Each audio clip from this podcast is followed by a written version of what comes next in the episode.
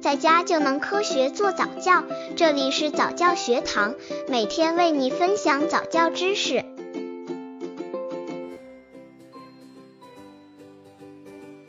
十九个月宝宝早教亲子游戏三，把球踢给我。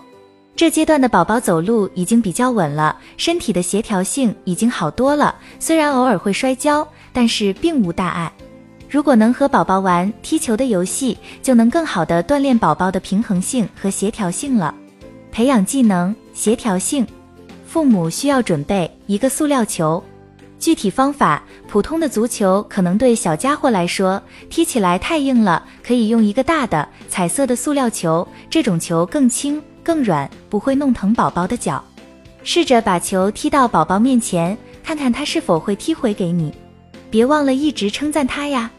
刚接触早教的父母可能缺乏这方面知识，可以到公众号早教学堂获取在家早教课程，让宝宝在家就能科学做早教。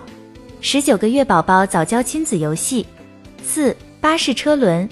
英文儿歌当中有很多都很适合孩子听，《巴士车轮》就是一首流行的英文儿歌。怎么给宝宝唱才能引起宝宝的兴趣呢？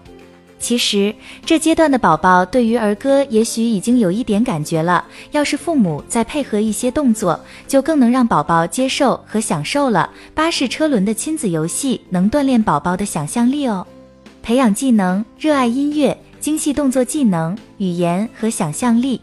父母需要准备自己、宝宝还有歌喉。具体方法：面对你的宝宝坐在地板上，他也可以坐下，不过他可能更喜欢站着。一边唱一边做动作。